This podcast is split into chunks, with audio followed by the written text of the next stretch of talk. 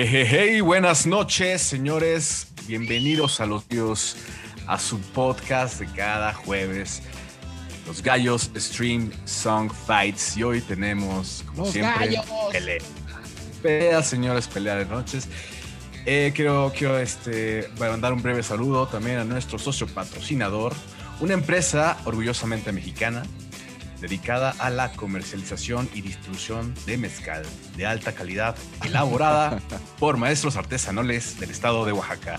Nuestro mezcal Rino, señores. Y vengo a saludar en la mesa a mis gallitos. ¿Cómo están mis gallos? Buenas noches. Muy buenas noches, querido Buenas noches. gallo negro.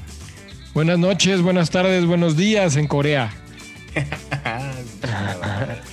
y un gran saludo a un gallo invitado. Vino, hoy vino a pelear el flaco, el flaco, El flaco, nene. el Buenas flaco, nene. Buenas, Buenas noches. noches, mi flaco. ¿Cómo están? Un ¿Cómo gusto estar estamos? acá. Pues qué bueno que estás aquí. Preséntate un poquito, cuéntanos un poquito por qué veniste a cantarnos el tiro. ¿Tú qué traes o qué, qué onda?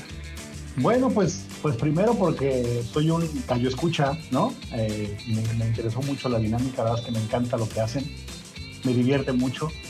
Eh, segundo, eh, el tema, al rato platicarán ustedes, abrirán de qué se trata y les contaré por qué seguramente me escogieron para este, esta sesión. Tercero, soy un apasionado de la música, soy baterista de Las Bestias. Eh, empecé en la batería hace ya varios años, desde los 14 por ahí. Eh, algunos, eh, algunas bandas de covers con cuates. cuando me dejan, me gusta cantar, cuando me dejan, porque luego no me dejan. Este, pero, pero normalmente detrás de la, de la bataca. Es raro, ¿no? El baterista que canta. Raro, Phil Collins. O que no lo dejan. Y no me dejan, por ejemplo. Ándale, ya ves. De, gallo dorado. de por sí él ya es raro, de por sí él ya es raro, ¿no? Pero y, y luego está más raro que sea baterista que cante. pues. Exacto. Es que les da miedo, güey. Puedes darle vajilla a la chamba y ya después qué hacen ellos, ¿no? Ya salió. Chiste. Imagínate salió, baterista No y ritmo, cantante. No, pues güey. No puedes Así que por eso estoy acá y para pasar un buen rato. Así que gracias. Muy bien, muy bien, mi flaco. Pues bienvenido aquí a tu programa. Este, mi gallo dorado, ¿cómo estás? Buenas ¿Qué noches. tal? Buenas noches, mi gallo maestro, gallo negro. Este, muy contento, muy emocionado. Muchas gracias a, a nuestro patrocinador, Mezcal Rino, que hace posible este, este programa. Y pues inspirado con el tema de hoy, ¿eh? Se va a poner Eh, muy se va a poner bonito, se va a poner bonito y me voy a saludar a mi gallo verde, a mi gallo campeón, a mi gallo con muchas medallas en este andar de los gallos. A huevo, a huevo. Ah, pues, bien- bienvenidos nuevamente a este su podcast. Un placer otra vez estar con ustedes, mi gallos, y con mi gallo invitado, que como ya dijo, baterista de la banda que la cual orgullosamente soy miembro de Las Bestias, así que un pinche placer venirme a romper la madre con él el día de hoy. Y pues eh, recordarles a nuestros gallo escuchas que porfa nos sigan en nuestras redes, ya sea para mentarnos la madre, para abrazarnos o para lo que sea que nos quieran escribir. O para retarnos. Y- o para retarnos, ¿eh? Ya van un par de invitados que nos retaron ahí y están viniendo, así que, y vienen más, vienen más en la agenda, así que eso está chingón. Síganos porfa en nuestro Instagram, Los Gallos MX, y en nuestro Facebook, Los Gallos, aquí nadie se raja. Así es, señores. Así es, señores. Muchas gracias. Y bueno, pues así, así como empezamos, vámonos rápido a entrar al Ay, a mí no me saludas. hoy. A mí no me Ah, saludas. claro, es, es que No. saben que Están No, ya- peleadas, están peleadas, ¿no? Ya no ¿Sabes quiero qué? nada.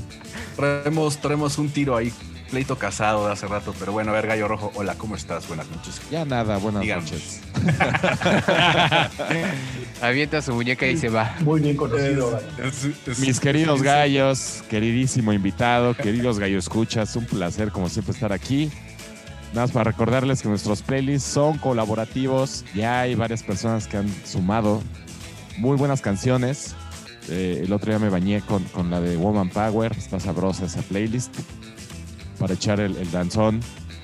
Qué bueno que aclaraste que era un playlist. sí. Y este. Y pues nada. Acabas de aquí- poner varias imágenes en, en la- en las cabezas de los gallos escuchas. Es, de eso se trata, de eso se trata, que fluya la imaginación. Y este, y recuerden que este. Pues Mezcal Rino nos patrocina. Yo ya me estoy sirviendo el primer mezcalito, sabroseando. Buenazo. Salud. El primero de la pues, noche. El primero de la noche y nos vamos dando poco a poco. Y ahora sí, maestro, jálese, parejo. Pues, a lo que venimos, ¿no? Yo creo que ya lo que venimos. Vamos a hablar hoy de un tema, una faceta de, un- de los rockeros metaleros. Ya ves que tiene estas dos facetas, ¿no? Yo creo que en una libera como toda esta emoción de forma brutal a través del rock y el heavy metal pesado. Y lo que nos toca hablar hoy es este otro lado, esta otra faceta donde demuestra tener un lado sensible, un lado emocional, ¿no? Hoy nos toca hablar de la famosísima eh, porn, porn, porn ballads. Chinga, no venía preparado. Yo no venía preparado, pero, Tampoco, pero improvisado, no te preocupes. pero igual y no necesito tanta preparación. Ya, ya tengo, mi galla. Ya tengo mi gallo del porn ballad. La verdad sería eh, Smooth Operator de Sade. Yo pondría ¿Quién me eso. mandó el memo que me lo mandaron mal? Culpa de mis gallos escuchas, no sé por qué dije porn, pero es Power Ballads. Power Ballads. El Power, Power Ballad, ¿no? El Una encierro, canción. canal, el encierro. El encierro, estos ¿no? Las cosas que lleva la cuarentena. Esta, esta vertiente, ¿no? De- que tuvo como este auge en los 80, los 90, ¿no? Donde es una canción que por lo general habla de, de temas mm, sentimentales, como el amor o la pérdida de este, la angustia, el romanticismo de la ira, ¿no? En general estas emociones humanas, ¿no? Himnos, yo lo, yo lo considero como himnos para el dolor de estos grupos este, rockeros eh, atascados de cuero, de cabelleras largas con mucho spray. ¿no? Pantalones bien pegaditos. Exactamente, estas Maquillaje. Maquillaje, maquillaje, que estructuras, pues, melodías románticas, ¿no? Con estructuras yo pop disfrazadas de rock. De acuerdo. Lo que, lo que entendí en mi, en mi- en mi investigación a lo largo de la semana. Este. Gallo Rojo, Eh, sí, yo le- eh, investigando, porque como cada semana hacemos nuestra tarea de investigación, había un productor que era. eh, era un, un- como un crítico de música, Simon F- Fried se llama, este inglés, sociomusicología, es a lo que se dedicaba. Y dice que, que- que- que realmente este rollo de las Power Ballads se, se remite mucho a, a la onda del soul, al género. Artistas como Ray Charles. Charles, Pero- Ajá. porque Empezó a pegar realmente fuerte como en los 70s. Y se disparó mucho más, como bien lo dijo nuestro maestro gallero, 80s, 90s. Y no, no está casado, creo, realmente con, el- con bandas de metal, pero sí se da mucho más, ¿no? En ese género. Se presta mucho eh, que hicieran esas canciones para bailar de, de cartoncito de chela, ¿no? Exacto. Le cedo la palabra a mi gallo verde que levantó la mano. Que yo te iba a aportar que eh, efectivamente, y como lo sabemos, la mayoría de las bandas de rock tienen muchas influencias detrás del blues, del jazz, eh, hasta de la música country. Es, lo que consumen para después, eh, y hemos hablado de esto en otros capítulos, como para después desarrollarse en el rock. Entonces, eh, como bien sabemos, en el blues, en el jazz, pues trae hay muchas influencias de, de sentimiento, de escribir de otras cosas, no siempre es de protesta, etcétera. Y como ya traes eso, pues de alguna manera eh, lo empiezan a expresar en sus letras.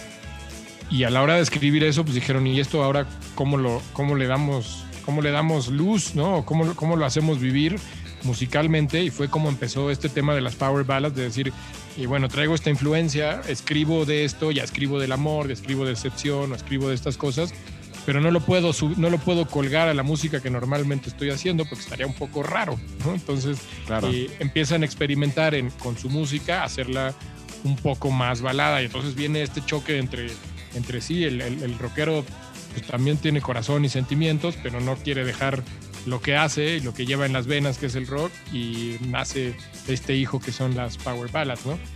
Que, by the way, eh, pues ay- ayuda mucho a que, com- como tiene cierta rítmica diferente y demás, pues ayuda como a, a- que luzca los, los músicos que son, ¿no?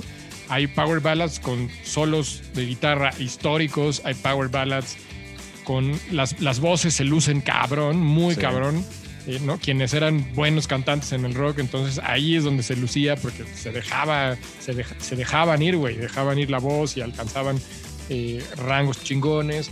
eh, las líneas de bajo tenían que ser muy precisas justo para que no le dieran la madre a la canción y entonces fuera, eh, eh, fuera lo que tenía que ser y que viviera con, con esta rítmica. Entonces se, se prestaban las power ballads a que ahí se lucieran y entonces dijeron, ah, huevo, aquí está la monedita de oro, cabrón, aquí está la Eso. minita de oro, ¿no? Y muchas de las bandas le empezaron a entrar porque dijeron, puta, esto pegó, güey. El aspecto comercial, ¿no? Que también es Exacto, importante. ¿no? es lo que hasta lo que me iba a ir es les ayudó a empezar a entrar a mercados a los que no habían entrado, ¿no? A, la- al, al- al- a un sector más joven, a chavitos y chavitas más fresas, eh, que escuchaban otro tipo de cosas como pop y demás. De repente eh, empezaron a escuchar este tipo de canciones que decían, ah, mira, o sea, sí entra dentro de lo que a mí me puede llegar a gustar y abrieron un chingo de mercado y muchas de estas bandas, gracias a su power ballad, se fueron para arriba, ¿no? Al cielo, ¿no? Vendieron millones y millones y millones de copias. Es Mi gallo correcto. invitado, me gustaría saber su perspectiva acerca del tema, ya que usted nos vino aquí a retar y a, cantar el Por supuesto. Cuenta, mira, eh, añadiendo lo que dice mi gallo verde, eh, los rangos de voz, estuve en mi, en mi investigación, además de la, la parte teórica, me remonté a mis años, ¿no? Cuando empezaba esto, que me tocaba a mí, de los CDs y eh, en los eh, Multivisión, no se acuerdan de Multivisión, que fue la primera cadena de, de televisión por cable que me trajo MTV Sí, para claro. poder ver videos, ¿no? eh, Headbangers Ball, ¿no? Ese, ese programa que nos ayudaba a ver otra cosa que no fuera siempre el domingo. Este, Con Raulito. con Raúl, añadiría eh, los solos, pero acompañados con un grito. Siempre eran predecidos, ¿no? O, o, ah, después tenía un grito de, de- de dolor. Eh, Claro. la, base, la base acústica, es decir, casi todas, no, no, porque casi todas tienen o una base de guitarra acústica o piano. De acuerdo. Eh, y la letra eh, se iba para dos lugares distintos. O era de amor y entonces le podías grabar un tape a una chica y dárselo, decirle, esa es nuestra canción, ¿no? O era el siguiente tape era de dolor, ¿no? Ah, me dejó, me mandó a la, a la- al friend zone y entonces se disparaba como para dos lugares diferentes las letras. Sí, sí, estuve Creo varias que- veces. eh. ¿En cuál de las dos? En las dos. Casi siempre en la friendzone, casi siempre en la friendzone. en la friendzone. Y, y además de esto, creo que las letras eran bastante explícitas, es decir, no eran letras sutiles o profundas que había que interpretar, sino eran letras bastante explícitas de lo que estoy sintiendo en este momento, para que cuando la cantara sabías de lo que estoy hablando y no y nada demasiado este, profundo, conceptual. Creo que es lo De que. Eh, Vieron la película de Rock of Ages, ¿no? Si vieron la película de Rock of Ages o la obra de teatro de Rock of Ages, ahí está descrito muchas de las power ballads que seguramente saldrán ¿no? en el programa de hoy. Yo no la vi, fíjate. ¿Está buena? No, no es buena, no es buena. Ah. La verdad es que la producción está buena. Ajá. Ojo, la producción está buena. Ver a Tom Cruise eh, cantar, porque él canta, ¿no? Él interpreta las canciones que, que de su personaje. Eh. Verlo vestido entre una mezcla de Axel Rose eh, con otro tipo de rockeros de la época es bastante interesante, pero no, es dominguera, ¿no? Palomera. Ok. O sea, me- Otra cosa que, es una. que investigué la- lo que dicen de la historia Gallo Verde. eh, alguien de- decía que Barry Manilow era el, el- el que fundó las Power Ballads y fue cuando dije, "Ay, tenemos que encuadrar un poquito más, ¿no? Hacia dónde voy a poner mi gallo, porque definitivamente no, no llevaría a Barry Manilow a este, a este episodio en particular. Sí, Así por ahí, acoté a los ochentas también. por ahí dicen que, que Tom Jones también tuvo algo que ver con las Power Ballads, que a mí no, no se me hace tanto. O sea, sí, sí, No, definitivamente. Tuvo un- que ver como, te digo, le- que por esta cuestión de lo que decía el gallo verde, ¿no? La cuestión del este más influencia. del género cosa. musical. Ajá. Y que empezaba a, más a- como a influencia hacia de ahí. ellos y no que fueran iniciadores, ¿no? Sino De fueron acuerdo. grandes influyentes de los que estuvieron activamente creando Power Ballads. Exacto. Va que va, va que va. Y bueno, eh, mi gallo dorado, algo que quieras aportar a los Power Ballads. Eh, Los no, pues básicamente ya mencionaron todos los inicios, todo eh, el estilo del que va y creo que agregar a lo que decía el gallo verde, eh, o sea, esta parte creo que también muy influenciada por los americanos, ¿no? Que eh, de alguna manera al intentar hacerlo un poco más mainstream, llegar a más estaciones de radio, pues también se empieza a- empiezan a bajar un poquito los tiempos de las rolas para llegar a más corazones rotos, ¿no? Exacto. y que por ahí la entrara más fan. Más fan Aparte de que en, se- en su mero apogeo, en el mero auge de las Power Ballads que estamos hablando de 80s, principios de los 90s, se veían bien bonitos, ¿no? Los que, los que les cantaban eran hermosos, güey. Sí, Ah, no, justo no lo eran. parte, ¿no? De Pero la- tenían, de tenían la vestimenta y todo eso. el maquillaje, el- La la, vestimenta, la mata, se Los veían videos. hermosos, güey. Entonces es- eso ayudaba, güey. Eso ayudaba a, a- a la chaviza gri- a que gritara como pinches locas, ¿no? De acuerdo. Exacto. Claro que sí. Exacto, exacto. Con el Eran buen buen ver, como dicen por ahí, eran de buen ver. Exactamente. Pues muy bien. yo Estaban de ya- buenos bigotes. de buenos bigotes. Ya planteamos bien el terreno donde vamos a, a luchar, a pelear en esta noche. Y pues vámonos ya, ¿no? A la- a lo- al, primer, al primer gallo de la noche. Dale. Luis. Este, me toca ser maestro gallero. Tengo el poder de decidir quién va primero. Pausa. es pura- Perdón. Querido invitado, te recordamos Sí. que si sales ganador, te puedes llevar algo de nuestra mesa de regalos. Excelente. Voy por todo. Voy por todo. Disculpa, por maestro. Por la mesa. Muchas gracias. entonces- Gallo Rojo. Esto es por pura, por pura estrategia mía. Yo creo que tengo que aventar al gallo. Aquí yo Así. creo que es más, que es más sonso en este Va- momento. va- se va a poner el primero. Mi gallo colorado, buenas noches. ¿Empiezo yo? Empiece usted por andar de, Neta. paya- por andar de payaso. Pero aparte se emociona porque le dijeron sonso, güey. No, porque no quería que me, que me bajaran mi gallo, güey. Ah, Porque según yo sí está fuerte ahí. Sí está duro. No sé que vamos a caer en comunes bastantes, ¿eh? Y, y- y también este, nunca había empezado. Ya me puse nervioso. Pero bueno. este. No sabe qué hacer en estos momentos. Exacto. Se puso súper no venía preparado, dijo. No venía preparado. Es que, No, señor no. gallo, escucha, de repente hay como muchas luces frente al gallo rojo. No esperaba que esto ahorita.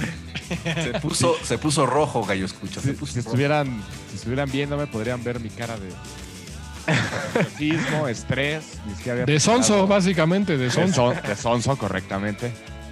Bueno, A improvisarle. como bien, como bien comentábamos, estas bandas, eh, que creo que la Power Ballad, como comenté, no está casado realmente con, con el metal o con el glam, que creo que la mayoría de las bandas que hicieron Power Ballads están muy este, inclinadas hacia el glam. Esta banda son, son cuatro individuos eh, muy especiales. Cada, cada uno tiene su, su cosita, ¿no? Como todos, Como todos. todos Depende, tenemos nuestra depende. cosita, ¿no? Ajá. O uno tiene una cosota, ¿no? Por ahí. Ah, ya acabas de Ay, decir por dónde va. Ya sabemos ya sé, cuál ya es tu gallo. Uno de ellos tiene una cosota. Y se sienta detrás de una banca. Sí, y gira mientras toca. Queridos gallo, escuchas, obviamente mi gallo Gran es gallo. Motley Crue. Y Esta rola que se grabó en 1985 Lo ya le pegaron al gallo negro. es una gran canción. A varios, a varios. Tuve la oportunidad de verlos en vivo dos veces. La primera vez fue en el Palacio de los Deportes, cuando se reunieron, que traían hasta enanitos. No sé si alguien pudo ir a ese show. Así es. Entraban con motocicletas. Estuvo increíble ese show. Gallo Verde estaba en todos los shows. Sí, efectivamente. Y la otra fue en el Foro Sol con. Compartieron con.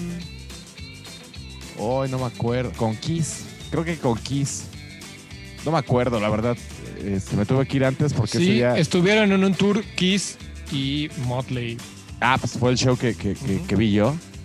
Pero no alcancé a ver a, a Kiss porque me encontré con unos amigos que habían metido una botella de Bacardí al show. Y pues para cuando empezó Kiss yo ya estaba desvielado, entonces me tuve Quiciado. que retirar. Me tuve que, me, ándale, andaba quiciado y me tuve que retirar de las instalaciones para no hacer un ridículo. Entonces, No ridículo- importa cuándo escuche esto, Gallo Escucha, siempre será la misma historia. el ridículo lo terminé haciendo porque pues no había Kiss. Que había sido una- seguramente fue un gran show. Porque Un gran show. Se, se- se paran mucho el cuello de que traen este, madre y media, ¿no? Parafernalia, este, pirotecnia, pantallas, todo un show. Pero bueno, regresamos al gallo. Esta canción, este. Me encanta, me encanta mucho el rollo del piano. El video es, es muy sencillo, es un concierto de ellos. O creo que es eh, footage o stock de varios conciertos. Pero justo se ve todo el público así cantando, casi, casi con el encendedor, ¿no? You know I'm a dreamer. No, mames. ¿No? Se acordó del, se acordó del Friendzone de aquella época, ¿verdad? Exactamente. Exactamente. Entonces, esta canción, eh, Home Sweet Home, eh, la, la tocaron esa, obviamente las dos veces. Y es, es, es, es impresionante cómo, de verdad, o sea, la mayoría de las canciones todo el mundo las cantaba o se escuchaba ahí como eh, el bu- la, la bullicia de la banda, ¿no?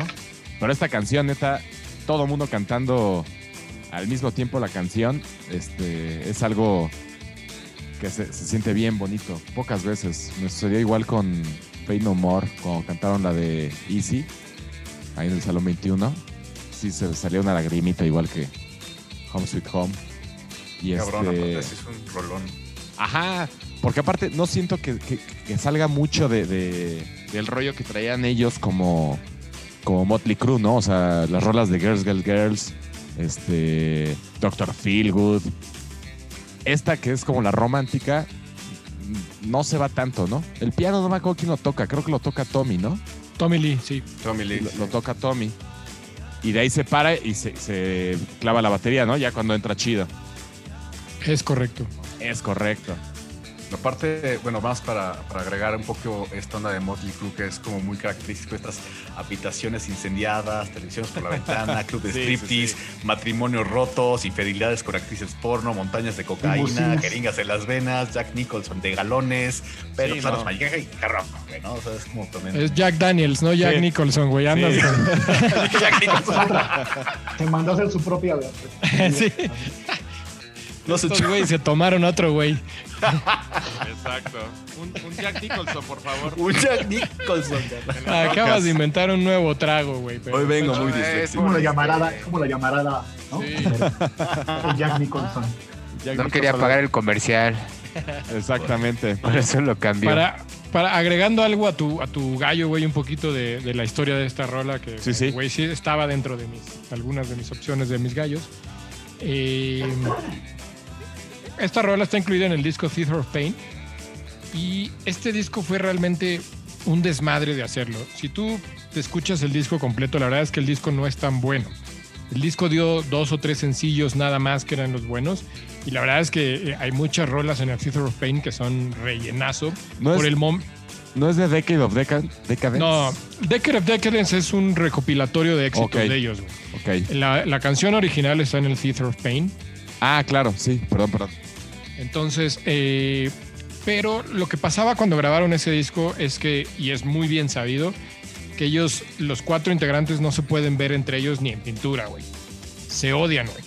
Y Sí. para cuando grabaron ese disco, ya estaban en esa etapa, güey. Ya estaban como justo muy en decadencia de la relación que traían. Ok. Ellos, cuando iniciaron, incluso vivieron juntos algunos, güey. O sea, su relación estaba bastante desgastada. Y eh, salen de gira y escriben la rola en la gira porque ya estaban hasta la madre. Ok. El- Se cortó nuestro. ya regresar a ver a su familia. Dale, amiga, yo es que te cortaste ¿Estoy un de poco. vuelta? Ok. Entonces les decía, bueno, esta rola fue escrita cuando estaban de gira de su disco anterior y ya estaban hasta la madre de entre ellos. Entonces, la rola justo habla de este como añoranza de decir, ya estoy hasta la madre de estar de gira, ya estoy hasta la madre de esto, ya quiero regresar a mi casa y ya estoy hasta la madre de mis, de, mis compañeros, cabrón, de mis, de mis coequiperos. Entonces eh, escriben la rola en medio de esto, de este desmadre, de, de ya odiarse, de estar hasta la madre de ellos.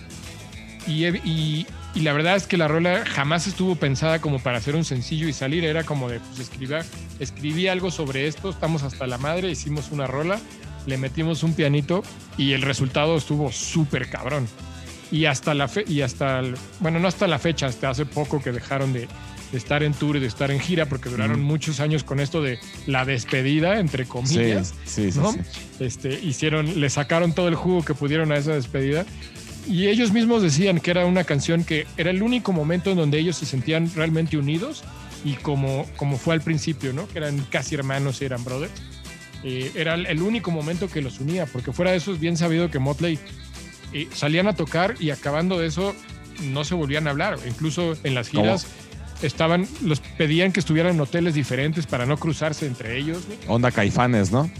Exacto, un poco, pero ahí la pelea creo que fue nada más entre dos. Aquí ninguno No, de ellos, ellos, se podía- ellos sí, para, perdón, para moverse de- del venue al hotel y viceversa, cada uno tiene su suburban y están juntos tal cual en, cada uno tiene su camerino, tal cual están juntos en el escenario y Sí, eh, pasa lo mismo y es muy bien sabido en Motley. Sí, Motley, entre ellos no pueden ni verse, pero al final dicen, bueno, pero...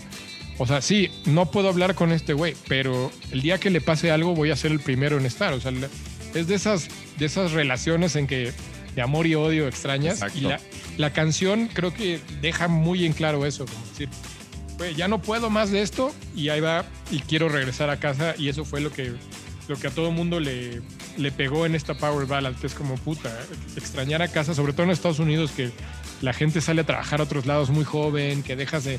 No hay este como, como vínculo familiar tan cabrón que tenemos en México o en Latinoamérica. Claro. En Estados Unidos te desapegas de la familia muy cabrón y, Y y también- regresar a casa para ellos es como muy importante, ¿no? Y otra cosa que iba a mencionar es el solo de Mick Mars en esta rola es una chingonería. Me parece sí, que es sí, sí. no entra en, en- en lo que habíamos hablado de solos, pero eso es, es de estos solos que cuando tú lo escuchas, puedes no escuchar la canción y escuchar solo el solo, dices a huevo. Es, la, es el solo de Home Sweet Home.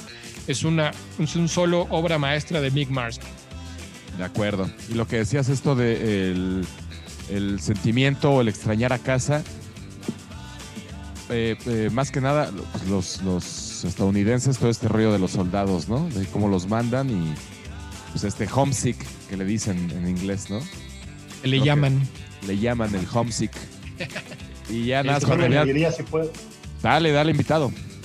No, no, lo que decían de la relación que tenían, no, no olvidar que casi que el escaparate era Tommy Lee, ¿no? El, el- el- por todos los escándalos que tenían, por todas sus relaciones, eh, ¿no? Este, personales con Pamela Anderson. Creo que les robó mucha la atención también de la banda, ¿no? Como que les dio en su momento, en esa época también, el, el origen de la banda, de la música, de sentarse para y después irte a, a los excesos y todo eso del glam que varios grupos pasaron. Pero no olvidar que el que muchas veces robaba la cámara era Tommy Lee, ¿no? Este, Sí, Bastante. él, él mismo se hace llamar The King of Mistakes, ¿no? El, el rey de los errores, porque cada que salía o hacía algo la cagaba en algo, ¿no? O acababa en el tambo, o acababa en un, en un programa de chismes o lo que sea. Y él mismo se dice The King of Mistakes. Ah, sí me voy a nombrar ahora yo también. es gracioso porque es cierto. Es gracioso porque es verdad. The Cook of Mistakes. Oigan, ¿Bien? ¿vieron, vieron rápidamente ya para terminar, ¿vieron eh, el documental que salió en Netflix? ¿Qué les pareció? El de The Dirt. Ajá. Pero sí, eso es más como pe- película Sí, sí, sí, medio sí. Pasada en sus vidas un poco. Sí hay un documental que estuvo en cines hablando justo de sus vidas, de formal, ya en- en- más en, en documental. Ok. Eh, eh, que, justo se llamó, sí creo que se llama Motley Crue nada más. Pero la película de Dirt, la que está en, Netflix, sí es como más, es más película, es más... Ay, me Más gustó, fíjate. Sí me gustó. Sí, es, es palomera, pero es buena, güey. Es- y si te gusta tienes- Motley, es- una que ver más. Sí, y si te gusta Motley, pues es un güey, ¿no? Yo la verdad es que de, de morro era muy fan de Motley Crue, sobre todo de los primeros dos discos. Antes, o sea, después del Theater of Pain creo que los perdí, ya no me gustaron tanto, pero los primeros dos eran como buenísimos, el Shout of the Devil y Sí. no que fue el segundo y no me recuerdo el primero, ¿cómo se llamaba? Eh, Doctor Feelgood. No, Doctor Feelgood fue, de- fue después del Theater of claro. Pain. Eh, pero los primeros dos discos son buenísimos antes de que entraran tanto al glam. Porque ahí sí, sí, sí traían todas las, las, características del glam, pero en cuanto musicalmente todavía se dejaban ver como, como con mucha influencia de punk y mucha influencia de hard y, y eso, ahí eran muy buenas rolas, ¿no? Fueron muy buenos los primeros dos discos. Too Fast for Love se llama el primero. Too Fast for Love, sí es For cierto. Love, claro. El de la Esa es portada una gran con, canción con también. unas manos en, en- en las bolsas del pantalón. Sí, el clásico, ¿no? El- como Y esa es la una portada gran clásica canción. de ellos, creo. Sí, ese fue un sencillo también. El, el Sí. nombre del disco fue, era nombre de rola y fue un sencillo. Bien, bien, Igual que bien. el Shout at the Devil, que también el disco se llama Shout at the Devil y Shout. el primer sencillo era Shout at the Devil. ¿no? Así es. Es correcto. Muy buen gallo, muy buen gallo. Ese es Buen mi gallo, queridos. Un gallo, el gallo, un gallo. Sí, güey, y por lo visto era gallo de varios de nosotros, ¿no? Por lo menos. Tenía que estar, güey, es una, es una de las, Sí, eh, de de las las clásicas, icónicas, ¿no? de, las, de las clásicas, de las La power verdad, sí, la verdad, sí. Pues ahí está. Coincido. Gallo, gallo Colorado, mis respetos, mis aplausos por sacar a este gallo. Creo Muchas pusiste- gracias. Pusiste la vara muy Lo alta. sacó a penitas ahí del nervio. A mí me pateó así, me pateó cuando empezó a hablar de, de cositas. Ya valió madre. La verdad, sí. Sí tenía miedo que me lo bajaran. Porque en cuanto dijimos el tema, dije, esta rola. No, no tengo que pensarle más. Esta rola. Esta rola. Pues Muy bien. Entonces, vámonos al siguiente gallo. Y ahora es el turno del maestro gallero, porque me ¿Qué acaban te de dio patear. miedo? Ya me dio muchísimo miedo, me acaban de patear a mi gallo principal. Tengo que sacar de la banca a mi segundo gallo. ¿no? Cero amable el maestro gallero, como pueden Es notarlo. ¿eh? que- es Pusiste que, a calentar. Me puse muy nervioso, la verdad es que, que sí, si no lo saco ahorita me lo van a sacar también, porque yo creo que también... Yo también creo que va a estar, pero a ver. Mi gallo, al cual le tengo mucho cariño, porque como decía bien al principio con mi gallo invitado, con el flaco, yo sí estuve en esta etapa donde con un corazón roto tuve que hacer mi tape para una morrita que me rompió el corazón ahí. Ándele. Ya me, ya me gustó la historia. Y entonces, lo, lo chistoso es que mi papá tenía como esta grabadora donde metías los cassettes, no sé si ubican. Había unas que podías grabar voz. Sí. Sí, mi papá tiene una así. Entonces, imagínate yo, porque aparte era un gallo muy, muy romántico, con Eras. corazón roto. Eras. No, lo soy, lo soy, lo soy, pero ya no soy Todavía, tan cursi, todavía. En ese momento me acuerdo, te acuerdas, o sea, les juro. Empecé a grabar la voz y yo le inventé, o sea, le dije unos poemas increíbles, porque ah, la, la ruptura fue porque ella se iba a vivir a, a la India. Ok. Entonces era un pinche dramón, un dramón. En, en mi ¿Qué edad vida. tenías, mi querido maestro? Tenía, iba a cumplir 14, 15 años. Ay, coso. Eras un pollo. Ah, entonces el chiste enamoradizo. Total, este, la, el drama en toda su expresión. Y por eso me acuerdo mucho de esta canción que le. después de hacer mi grabación en el tape, le puse. Y esta canción es nuestra canción, ¿no? Eh, sin más preámbulos. mm, La banda, para mí, no soy muy fan de la banda, pero me acuerdo que este, esta canción es, creo que es icónica y está metido en el Use Your Illusion de 1991. Ya pateaste a varios, Y- yo creo. Y bueno, si estamos hablando de, de Camille piano de esa, de, esa, de esa canción, se me hace espectacular. El video se me hace una cosa increíble. Es muy ¿no? bueno. Es muy drama. bueno. Axel Roll, Axel Roll, Roll. ¿Qué, qué pedo, capo? Voy Vámonos, ando Ya ponga atención, ¿no, mi gallo negro? Ya ponga atención, güey. Para concentración, por favor. Son más mezcal. Axel Rose. No más mezcal rino para ti, carnaval. Axel Rose cantando a alguien que ya se ha ido. Mi gallo es Don't Cry del Use Your Illusion de 1991. De esta mítica banda, En Yolanda. Guns and Roses. Ahora, Use Illusion, Mariana. ¿es- ¿era del Use Your Illusion 1 o del 2? Uno, del uno, del uno. Ok. El dos. No, según yo es del Es 2. el 2. Es el 2. Sí, Don't Cry está en el Use Your Illusion dos. 2, por eso Ah. ¿sabes qué? Vienen los Pues dos. no, Ah, está en el Gallo. 1. Ah, sí. Está en el Hay dos 1. versiones, ahí les va. Hay dos versiones de Don't Cry. ¿Se Ah, acuerdan de eso? Hay no una en sabía. el 1 y hay una en el 2. Ok. Una que dice Alter Lyrics. Me acuerdo ¿Y perfecto cuál es tu gallo, este gallo negro? ¿La 1 o la 2? Porque tienen dos, La dos uno. letras diferentes. ¿Qué letra es la que vas a poner en la mesa? Porque de ahí depende el voto también, Exactamente. el- la decisión que tomemos y todo eso. Fíjate que no sabía que tenían este, dos versiones, tienen- ¿eh? Tienen dos versiones. Una que dice Alter Lyrics en el 1 y en el 2. O sea, pero la rola es Eh, igual, solamente cambia la Es lírica. igual, cambia la letra. Ajá. cambia la ok. letra. En, la versión 2 cambian la letra y este es el track número 13. Y en la versión 1 es el track número 4. Ok. Ah, mira, sabiduría del gallo invitado que el- Exactamente. Exacto. Más que sabiduría es este. El dato de la pura bien, nostalgia.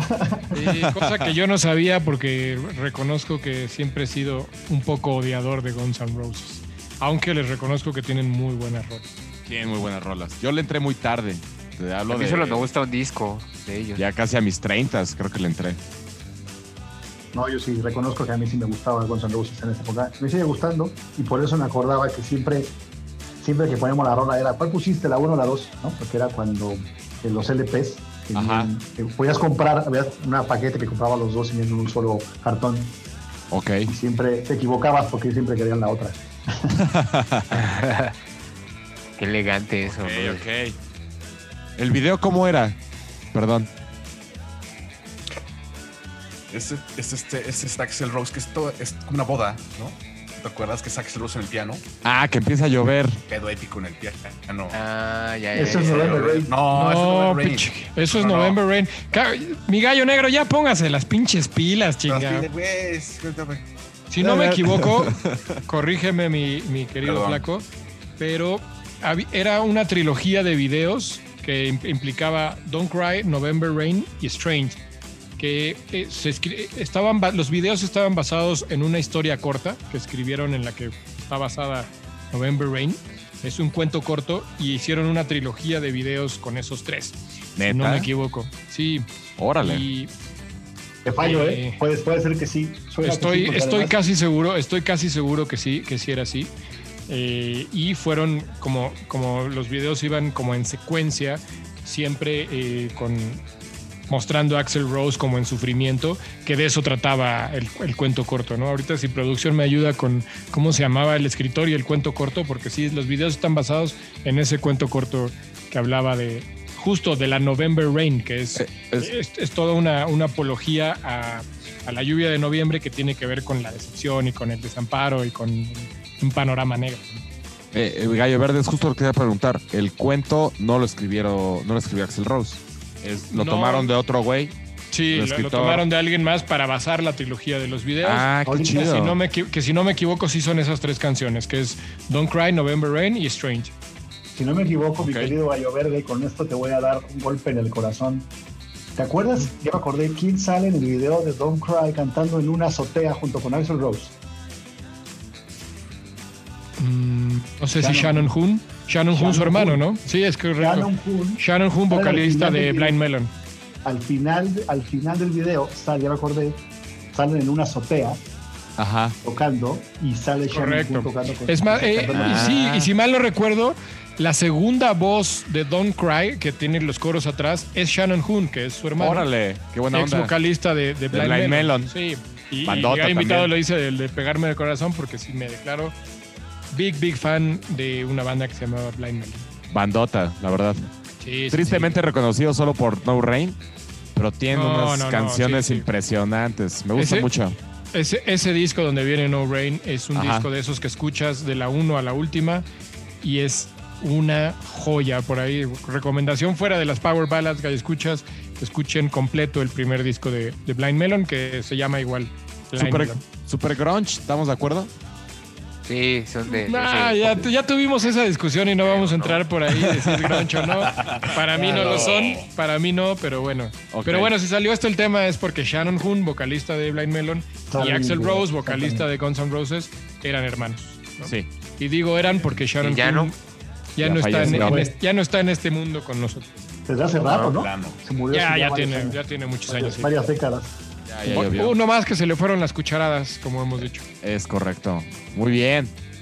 Pues ahí está mi gallo. Ahí está mi gallo. Tenía que salir Guns N' Roses al ruedo. Y ahora es el turno. El turno de mi gallo invitado. Mi flaco. Es su momento de brillar, es su momento para aventar a tu gran gallo. Sí quiero saber qué, qué trae nuestro querido invitado. Traemos ahora. mucha curiosidad. Yo también, fíjense, porque, porque no sé por- no sé cuál. Pero ya me quemaron, ya me quemaron dos, ¿no? Motley y ¿En serio? Sí, sí, ¿Sí los traía- traías en la banca? Eran de todos. no. Es- esos dos eran, lo traíamos todos, hay que ser Sí. Por lo mismo. Yo no, la de Motley mismo no. Dije, justo por lo mismo dije, voy a escoger uno que a lo mejor no está tan, eh, tan, tan popular. Pero no- que ahorita que les cuente la, la historia, ¿no? Es muy cercana a lo personal. Entonces, sí, obviamente tenía en la lista a Guns N' Roses, tenía en la lista a Motley Crue, pero esta banda, ¿no? En particular, creo que fue de las primeras bandas que yo escuché en un CD y fue de las primeras bandas que también eh, me sacaron un poco de la música pop, ¿no? Y me metieron más al mundo de las guitarras. Eh, en aquella época, en los 80, cuando yo estaba pasando de la primaria a la secundaria, eh, el hermano de un amigo, obviamente muchas de las influencias tienen que ver con los hermanos mayores, ¿verdad, Gallo Verde? Y entonces Correcto. el hermano de un amigo, estábamos jugando en la calle y me dijo, toma, llévate esto para que dejes escuchar tu mierda esa que escuchas siempre, ¿no? y me llevé... El MC disco. Hammer, para que dejaras de escuchar tu MC Hammer. Ah, Era Pues sí, chido, era chido. Lo tengo que reconocer. Ahí también me gustaba. Entonces, el disco llegué a, a- a la casa, lo escuché y al principio no, tenía- no entendía qué estaba escuchando, pero bueno. Esta banda eh, fue descubierta primero por Gene Simmons en un bar y por más que intentó llevarlos al estrellato no lo logró. Y fue el mismísimo Bon Jovi que los vio tocar en el Empire Rock Club de Filadelfia, que los ayudó a grabar su primer disco. Los llevó a la y les dijo, tienen que ver a esto. Anécdota dice que cuando llevaron el demo, la disquera les dijo, pero esto es horrible, ¿por qué quieres que grabe esta banda? Y Bon Jovi les dijo, no, ok, ve a verlos en vivo para que veas lo que estoy hablando, porque el demo era una porquería, ¿no? Y se convirtieron también en teloneros de Bon Jovi en parte de su gira, ¿no? Cuando lanzó, el, me parece que su segundo álbum. Eh, esta historia, eh, este grupo tiene nombre eh, de caricatura de Disney.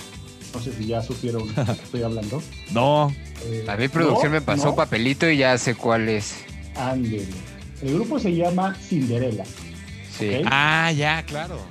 Es una de esas bandas, es una de esas bandas que, eh, que no necesariamente fueron muy populares, no, no fueron Motley Crue, no fueron Bon Jovi, Sí, ni no. siquiera creo que llegaron a- al nivel de Poison. Pero, pero en su tercer disco, que se llama Heartbreak Station, el cual es la- el gallo que estoy aventando en este momento, ¿no? Tiene para mí las características que les había comentado hace rato, ¿no? Tiene, eh, empieza con, con guitarra acústica piano, eh, un, un grito a la mitad, tiene un solo, es en los 80s, en principios de los 90s, pero además es de esas rolas que la escuchas y la letra sí es de pásame la, ¿no? la pluma que me voy a cortar las venas, ¿no? de demasiado dolor. El video es demasiado explícito, hay trenes por todos lados, ¿no? Hay trenes por fuera, tocan adentro de un tren, hay trenes trenes, trenes.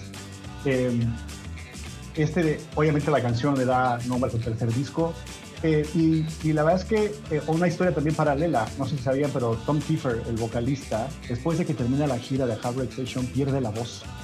Así como, así como a Caifanes le pasó también a, a, a Cinderella.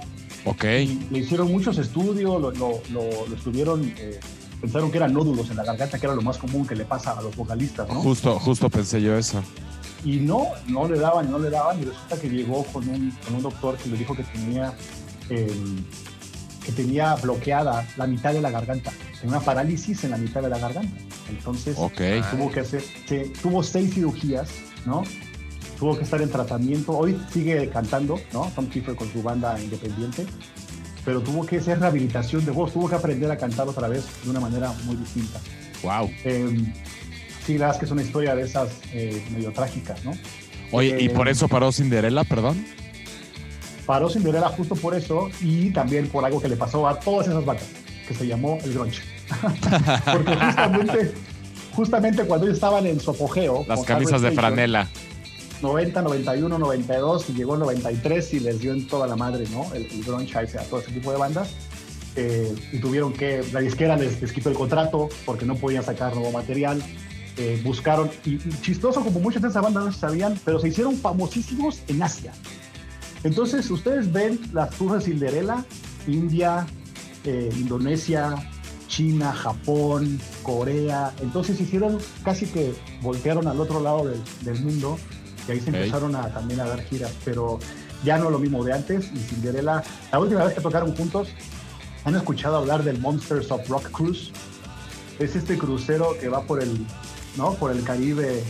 Sí, donde hay bandas de igual de este estilo, ¿no? Como de De glam, glam y de, de glam metal rock. y rock así de todo este Ahora, Monsters Claro. of Rock empezó como un festival que después le dieron esta modalidad de crucero. de crucero. Sí. Ah, bueno, pues ¿Fuiste ahí- a alguno gallo verde? Sí, justo te iba a preguntar, Gallo Verde. Yo gallo no, verde. no, la verdad es que nunca fui a un Monsters of Rock. Para el gallo escucha, eh, para el gallo escucha hay que informarles que el gallo verde es nuestro corresponsal en todos los eventos la historia. El proyecto viene desde hace unos años, entonces lo mandábamos a, a los conciertos para Sí. las anécdotas como Gallo- corresponsal. No Gallo Verde, pero sí fuiste a un crucero, ¿no? No me he podido comprar una casa, pero qué bien me le he pasado. Pero sí fuiste a un crucero, ¿no? No, yo la verdad es que no. Nunca me he subido a un barco de Ay, esos. yo también tenía como la misma idea yo No, ¿eh? también. No. o el mismo recuerdo, no sé. No, no. Según yo, no, mi cabeza tenía que había sido el de Wizard. No fuimos nosotros, gallo rojo. Ah, fuimos al crucero y y no nos acordamos, puede ser. no nos Crucero acordamos. de viaducto. de viaducto, Sí, Exacto. Tengo la viaducto, güey. Terminaron, terminaron cruzándose ah, ahí. Ahí nos recogió el gallo verde. más bien. Más bien, que eso fue lo que pasó. Querido gallo invitado, continúe, perdón.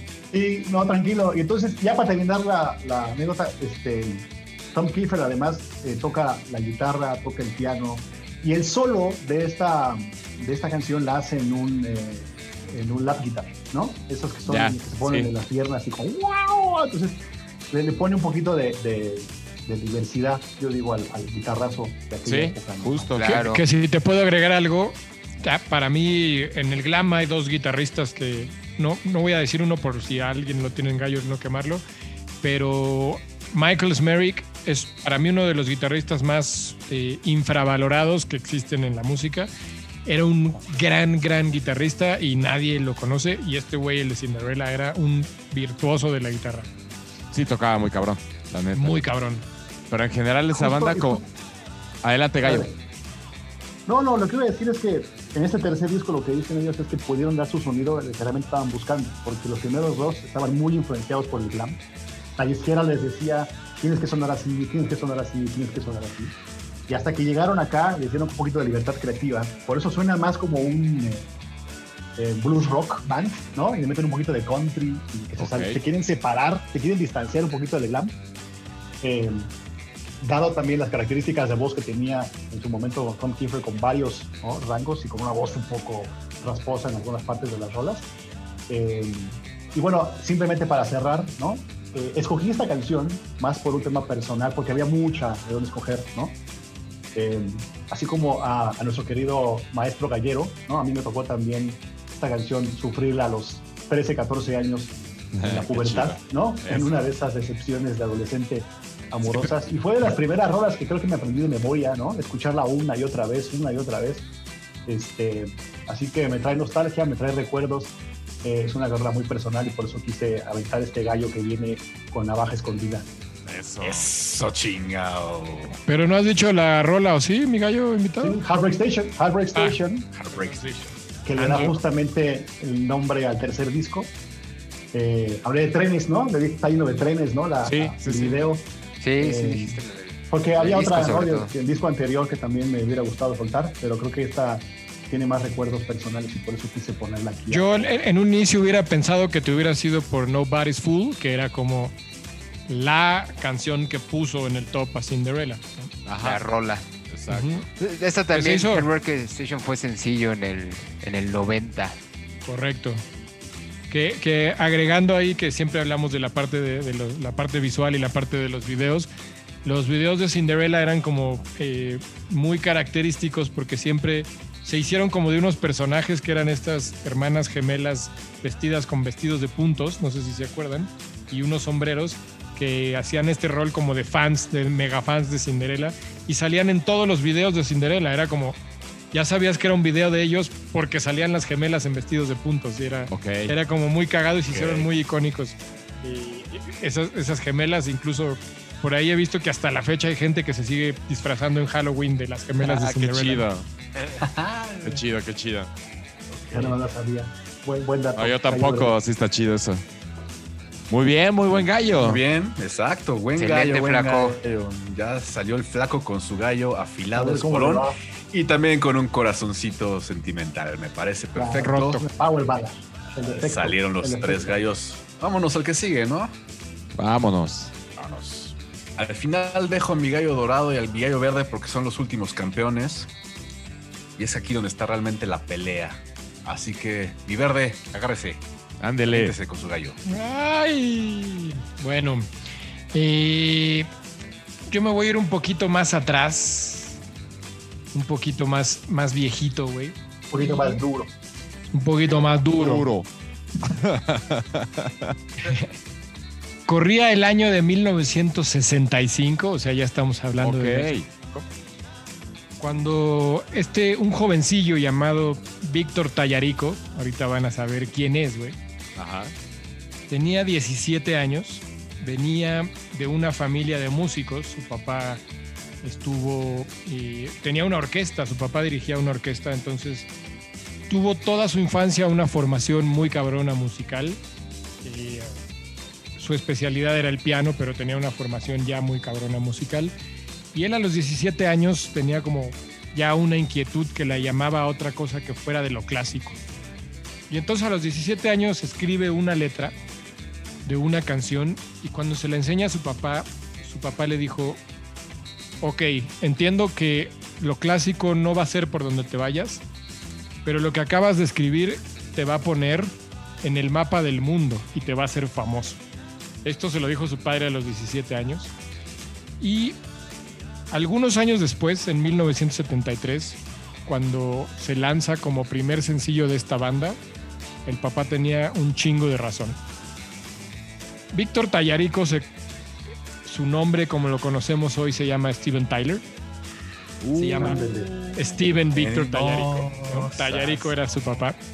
Y escribió esta canción a los 17 años y lo puso, justo fue la canción que lo puso en el pinche mapa del mundo. ¿no? Sí. Claro. Esta canción se llama Dream On y es un chingado himno de la música del rock, ¿no? Si alguien no ha escuchado Dream On de Aerosmith, ha estado viviendo en una burbuja, como se los he dicho antes. Está, evidentemente está clasificada dentro de las 500 mejores canciones de todos los tiempos por la Rolling Gran Stone. canción. Y miren que es la, la Rolling Stone, da la lista de las, de las más confiables de las, de las canciones y está dentro de las 500 mejores de, de- de todos los tiempos. Eh, el Hall of Fame eh, del rock and roll también la pone dentro de las 500 canciones de todos los tiempos. Y eh, es una canción que cuando es, tiene toda la influencia orquestal y toda la influencia de música clásica que Steven Tyler traía desde atrás.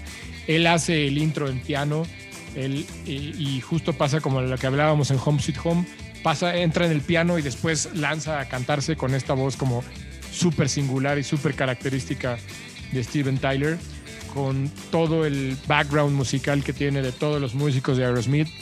Yo eh, cabe señalar y voy a mencionar que no soy un gran fan de Aerosmith, no me gusta mucho lo que hizo después Aerosmith ya en los 80s y 90s, la verdad es que no soy nada fan, pero de esta canción sí soy muy fan, es una canción que puedo escuchar cientos de veces y no me cansa porque tiene todos los elementos que me gustan en una canción, que es una progresión, una letra muy chingona. La letra justo hablaba, y Steven, Steven Tyler la escribió, como les decía, a sus 17 años, pero hablaba de todo esto que él se imaginaba que podía hacer y que podía lograr, y que, y que él- su padre lo, lo, lo frenaba un poquito por esa afi- afición de su padre de, de meterlo a él a la música clásica. Y él dijo, no, ni madre, yo no quiero esto, sino lo que quiero es soñar mucho más arriba. Esto es lo que me imagino de mí en la vida y la verdad es que es una historia bonita porque es algo que él consiguió, ¿no? Sí. Eh, poco tiempo después, en un concierto, él conoce a los otros miembros de Aerosmith, eh, forma la banda y para algunos años después, siete, ocho años después, ya estaban lanzando su primer disco y su primer sencillo. ¿no? Entonces, eh, es una rola que tiene más de 100 covers que la usan en sampleos de canciones muy exitosas. Por ahí me acuerdo de una canción de Eminem que, que usa el sampleo de la rola y que fue del Sí. top de Eminem. Pero bueno, he visto bandas y bandas desfilar eh, tocando Dream On. Me parece una canción que tiene una progresión súper bonita que empieza con, con, con esta parte de piano muy, tranqui- muy tranquila. Como sea nuestro gallo invitado, tiene su base acústica y entonces entra en un piano. Eh, van entrando en- progresivamente las guitarras y termina en un. eh, La rola va, va increciendo y termina, la verdad es que la rola en, en un eh, desmadre o en un, en un Épico. éxtasis épico muy chingón.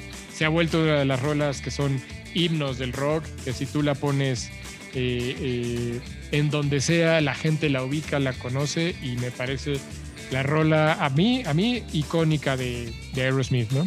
Eh, además de que hoy en la rola tiene más de 40 años y hoy en día en los conciertos de Aerosmith, porque Aerosmith hasta donde se sigue tocando, siguen tocándola y sigue Por siendo alguna extraña razón. él por alguna No. extraña razón, ¿no? No sé cómo lo logran. No sabemos Sí. cómo lo logran, más bien. Y esa canción sigue siendo el top de sus shows, o sea, sigue siendo el momento cumbre de cada concierto. Dream On sigue siendo, así que pues ahí está mi gallo viniendo a patear.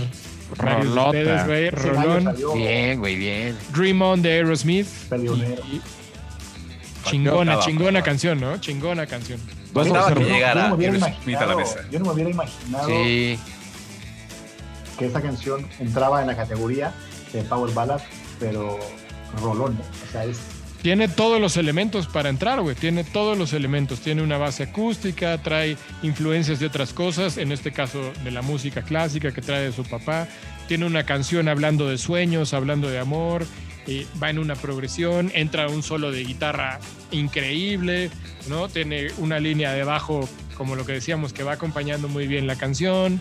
Tiene baterías muy bien puestas. Tiene todos los elementos para hacer una, una power ballad. Yo creo que estas dos cosas que. Perdón, gallo rojo. No, adelante, mi gallo.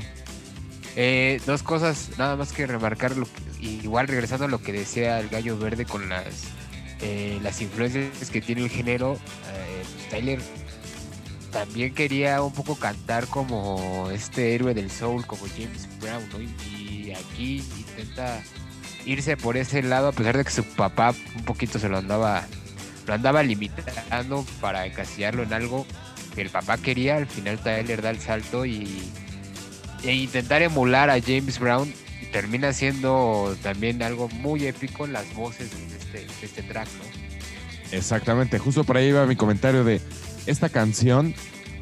eh, no sé a qué edad la conocí, la, la- topé de chavillo, no chavillo, onda secundaria. Pero realmente eh, el tono o el timbre, si quieren, o la tesitura, no sé qué, qué término es el correcto en este momento. Pero comparas esa canción con todas las otras canciones que canta Steven Tyler, pareciera que es otro güey cantando. ¿no? Para, yo mucho tiempo pensé que había otro güey, que, que era un güey invitado. Tardaría Sí, sí, unos años. Claro, y, y hay que señalar, esta canción la grabó cuando él tenía 22 años, me- 21 Sí, era un años, morrito.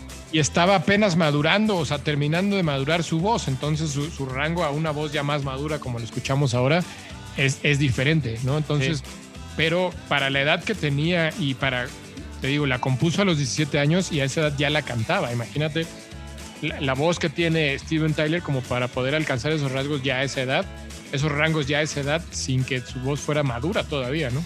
Sí, incluso hay un documental, si no me equivoco, es de Nat Geo, que hacen todo un Ah, estudio de las De la voz, cuerdas, de las cuerdas vocales de este güey. O sea, le, le meten la cámara esta como.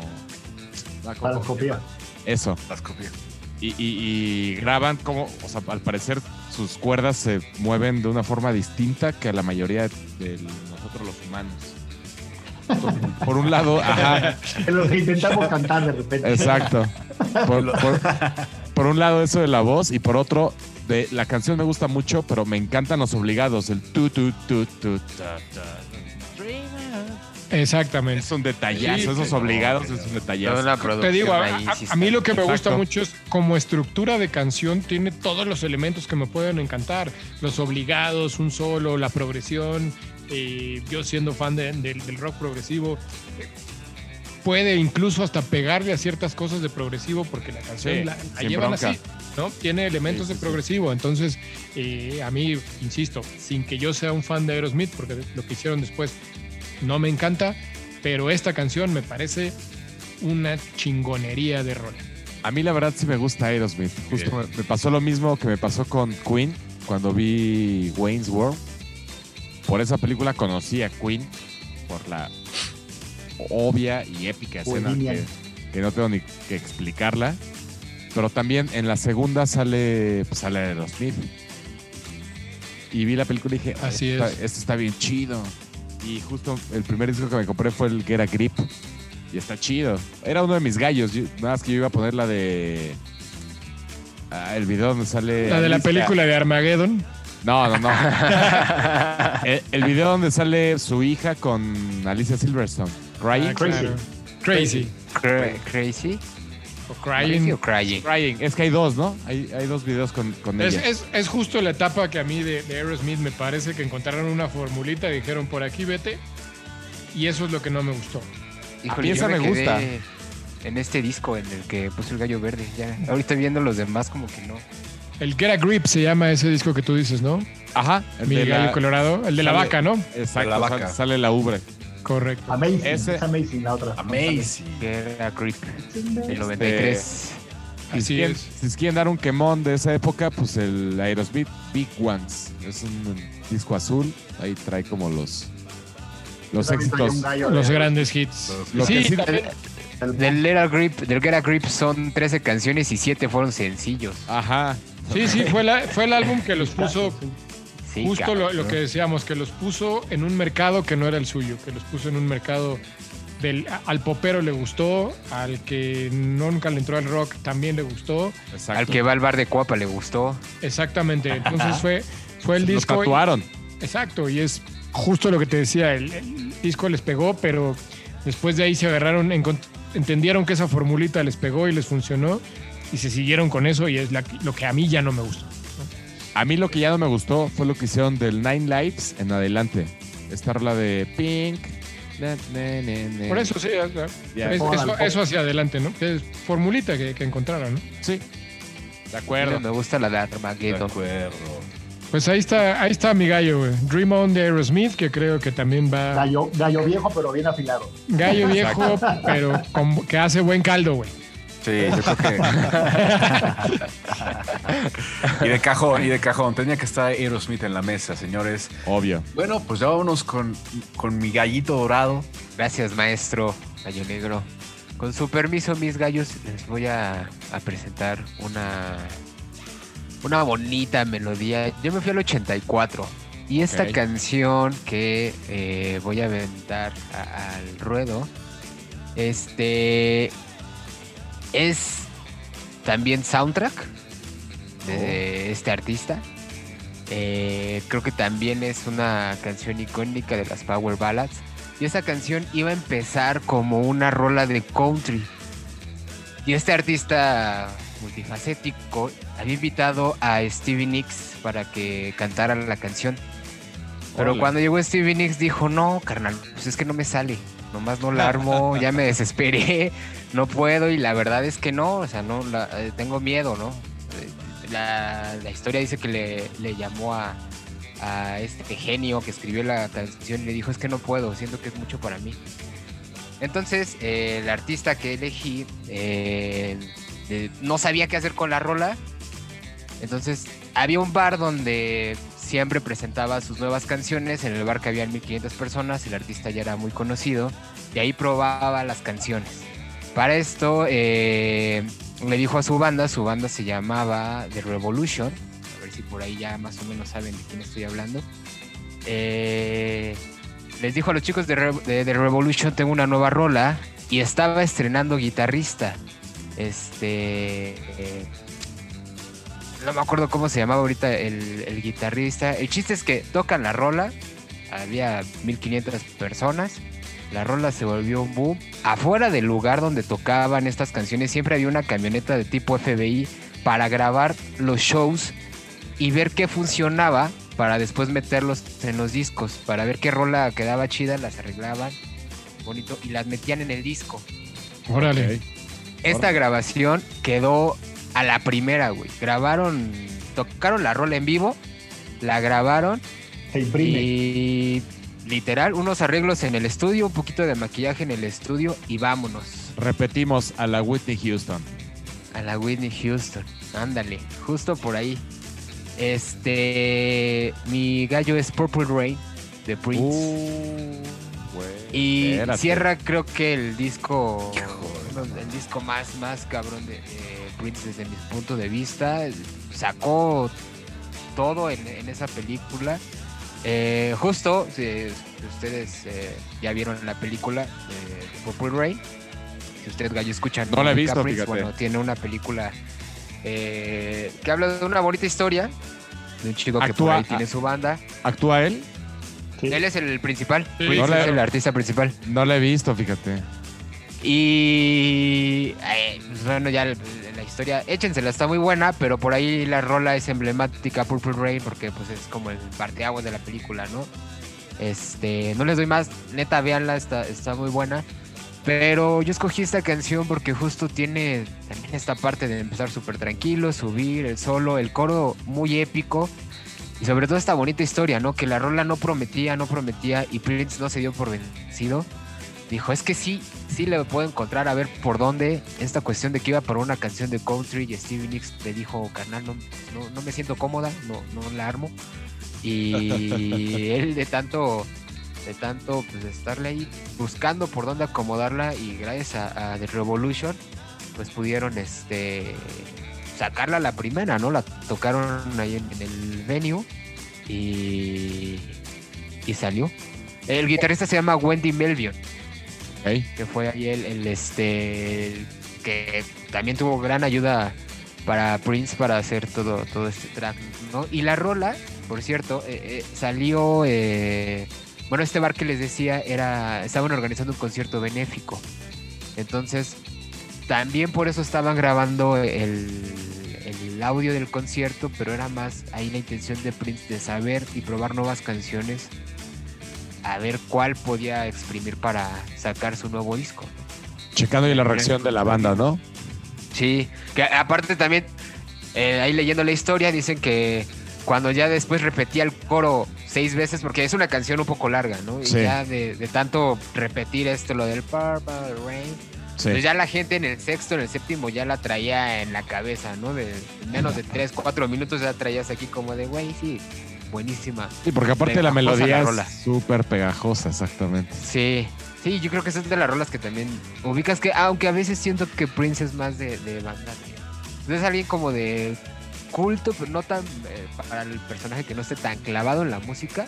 Ajá. Creo que Prince ya llegas cuando está rascándole más a, a los géneros musicales y todo eso, ¿no? Sí, Yo sí, te voy a. eh, y yo siendo un gran fan de Prince, porque sí lo soy, soy un gran fan de Prince, y sobre todo esa canción me parece una chingonería, pero a lo mejor voy a jugar un poco de abogado del diablo, mi gallo dorado. Eh, ¿No ves esa canción más pegada hacia la parte soul, hacia la parte funk, más que la parte de poder para meterla en un power ballad? Ay, por ahí te perdí, gallo verde, te perdí, te Ah, perdí. se, se- se- se- trabó internet. no, repíteme la pregunta, por favor, otra vez. ya no supo. Que sí, eh, te decía No, yo. no, no.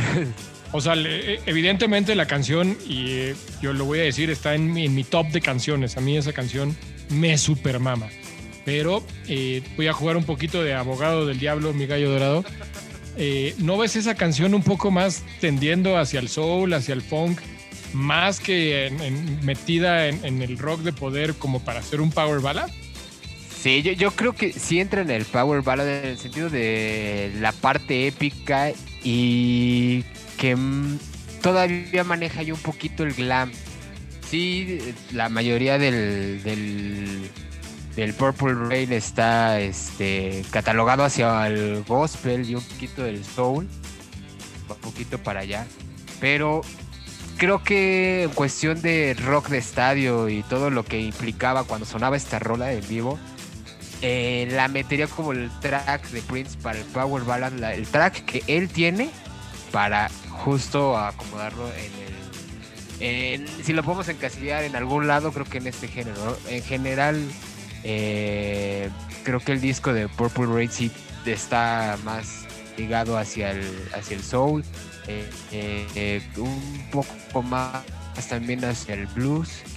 O creo que sí, sí, le, sí, tienes, sí tiene con qué pelear para entrar en el Power Ballad. Vale.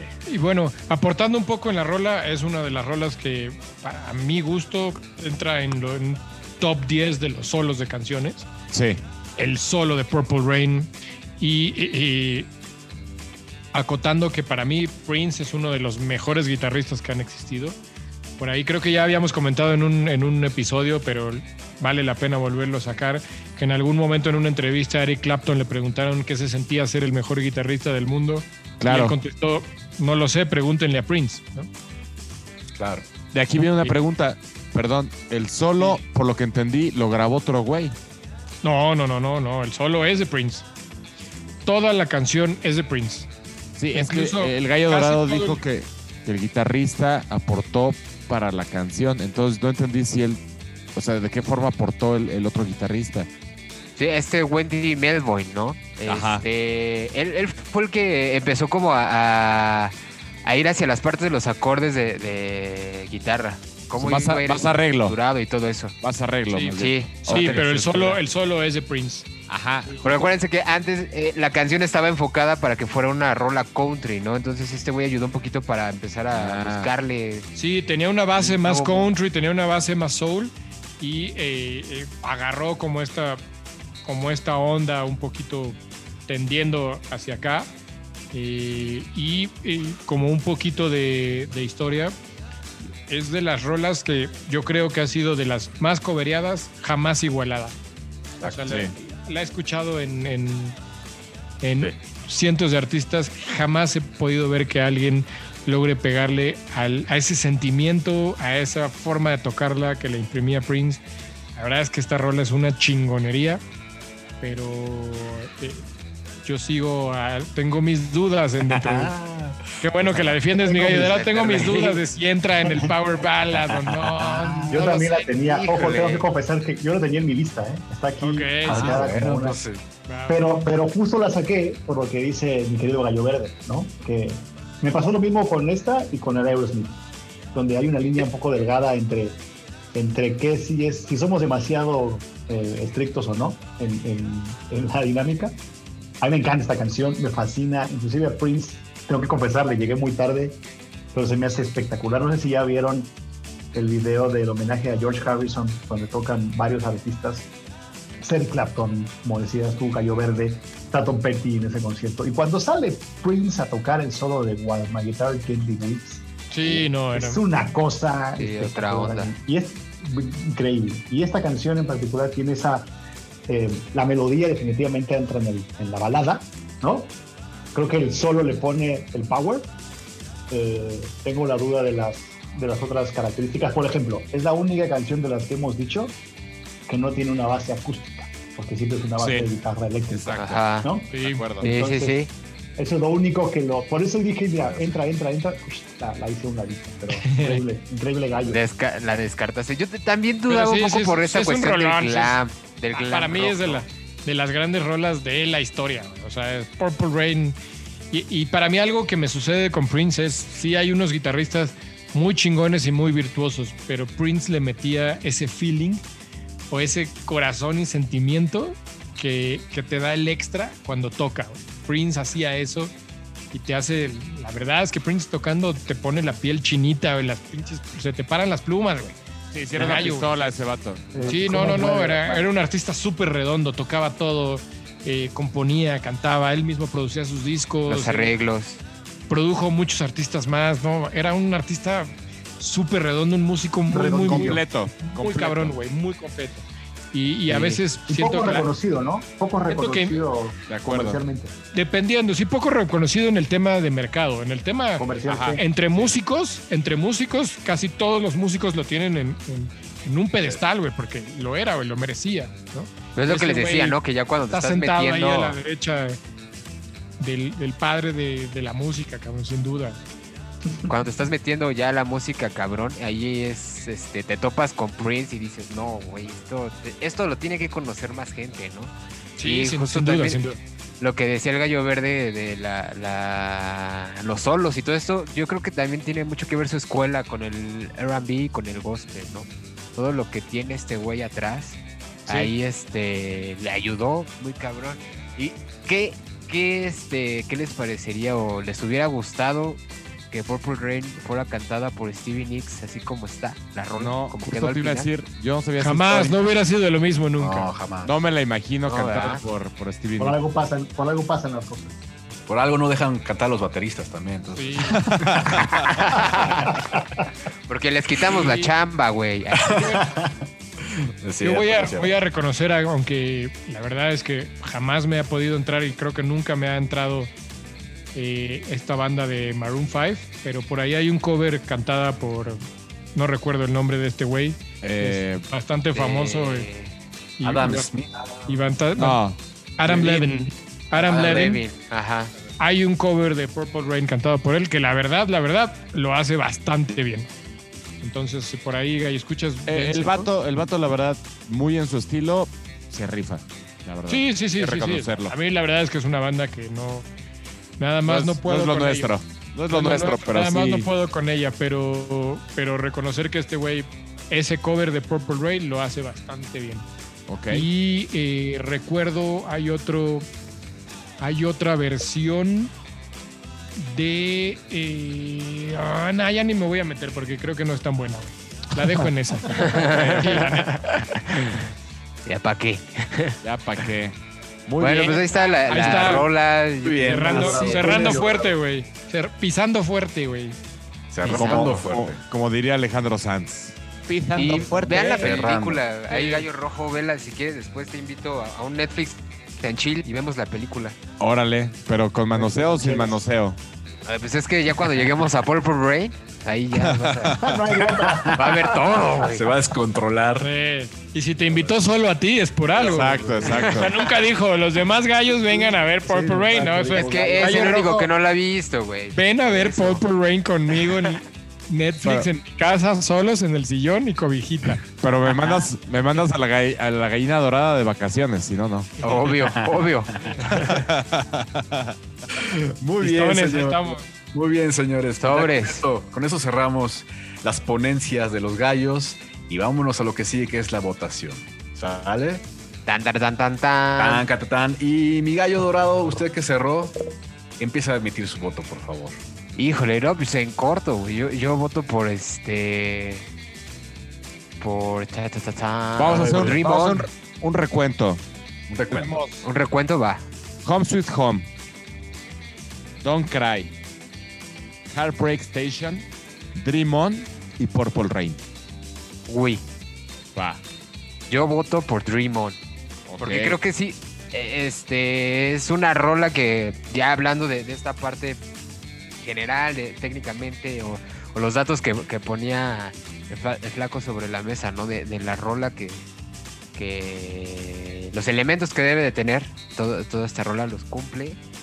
Este video que también los hace épicos. Y creo que la rola, a pesar de que igual no soy muy fan de la banda, pero creo que la rola sí tiene todo esto por delante de eh, para hacer una power ballad, ¿no? Sin, sin lugar a dudas, creo que Dream On eh, está entre, creo que las más representativas, no sé si entre las 5, hasta diría que entre las 3 más representativas desde mi punto de vista. También estaba en mi banca. Y creo que sí, este, por ahí cumple con, con todos los requisitos para darle el empleo. Perfecto, perfecto. El Vale, voto vale. va para Dream Out, ¿no? ¿Mi gallo verde? ¿Por quién vota usted? Ala. Pues mira, te voy a dar mi, mi racional de por qué.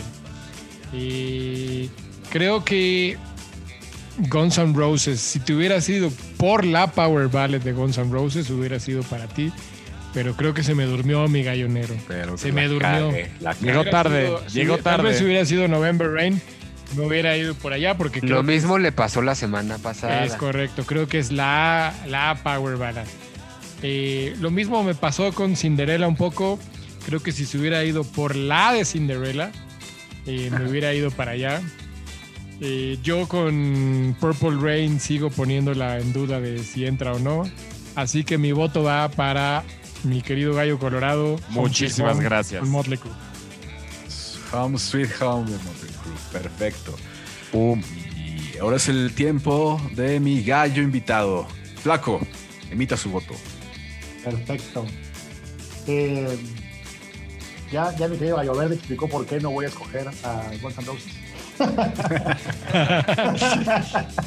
Tú no. Ahorramos la sí explicación. creo, porque sí creo que, que era la otra. Eh, eh, sin, sin preámbulos, yo, yo me voy a ir por la que se acerca más a la definición que yo traía de la Power Ballad, que incluía la década, eso me faltó decirle, ¿no? La década de los 80s, 90s. Claro. Entonces las características para mí, eh, Home Sweet Home se lleva el voto, y lleva dos, ¿no? Eh, base acústica, maquillaje, pelo largo, pantalones de piel y, y entra en la década de los 80s slash eh, glam rock. Y se puede bailar Perdón, con perdón de por de chela. pero, pero sí, exactamente. Perfecto. Muchas perfecto. gracias. Y ahora es el turno del gallo rojo. Emita Yo- su voto, señor. Pues mira, está complicado esto. Yo me voy a ir así rápidamente por Dream On, la verdad. Regreso a la cortesía, porque justo co- como comentó el flaco, no puedo votar por mí, porque si no votaría por mí. Pero Dream On, Porque eso es de rajones. Eso es de rajones. eso es de Y lo rajones. dicen las reglas. y lo dicen las reglas. Exactamente. Fuera de- de- del tema acústico, porque no hay, ¿no? Guitarra acústica en esta canción, en Dream On. Sí la hay, claro que sí. ¿Sí? Sí, sí, sí. Ok, entonces pues, tiene todos los elementos. No es. recuerdo ahorita la, la guitarra, pero mi voto va para... Empieza con un piano y la complementa una guitarra acústica en el inicio. Ya con el la piano, la base. Ok, ok, ok. Pues mi voto va para... Claro, canción. tren. Va junto con el piano. Sí, Y ahí ya, ya, entra, güey. Me llegó así el, El flachazo. el flachazo. Pues va para Aerosmith, sin, sin duda. alguna. Claro. Entonces, Ay, esto está estamos chido. Empate, empate. Al programa con Y un se pone empate. buena, ¿eh? Se pone Se bueno pone esto. buena el empate. Con un empate y el maestro gallero esta noche que soy yo, me toca dar, pues ahora sí, un voto. Muy difícil, muy difícil. Aerosmith, Green Moments, una gran, gran canción. Pero Motley Crue es un gran himno, es un gran himno. Entonces, sin más, así, fácil. Gallo Rojo es usted el ganador de esta noche. Qué chido. Es el ganador de esta noche con Motley Crue. Muchísimas gracias. Home Sweet Home, señores. El gallo verde acaba de aventa- aventar su computadora. Bravo. Bravísima. No, ya me tocaba. Creo que es mi segunda victoria. Ah, bueno- me da gusto que el gallo rojo se lleve una ya. Sí, ya me tocaba. ya me tocaba. Sí, ya le tocaba que se lleve una, me da gusto. Y un gran. gusto. Y, y aparte un gran, gran gallo, ¿eh? O sea, ya para cerrar un poquito, para dar una, una ronda de, de los gallos que traíamos, las bancas. Mi gallo, mi gallo invitado, ¿a quién traías la banca? Pues mira, yo traía bandas de, insisto, de la, de la época del glam en su apogeo. ¿Saben quién nos faltó? Nadie puso Bon Jovi. Bon Eh, Jovi. Bon Jovi. Sí, Lo claro, mencioné- güey. Por ahí se lo mencionó. yo un par de veces. mencionaste, ¿no? Esta Yo lo mencioné que fue que los que descubrieron a, los que descubrieron a Cinderella. Dead or Alive. este, Bon Jovi con cama de rosas. ¿Se acuerdan que hubo una versión en español? Never Say Cama Goodbye. de rosas. Cama de Rosas. Hay otra que se llama esa, güey, esa. Never Say Goodbye, es el primer disco. Never. Say Goodbye. Esa es la que traía. Y, y de backup también ahí I'll Be There For You.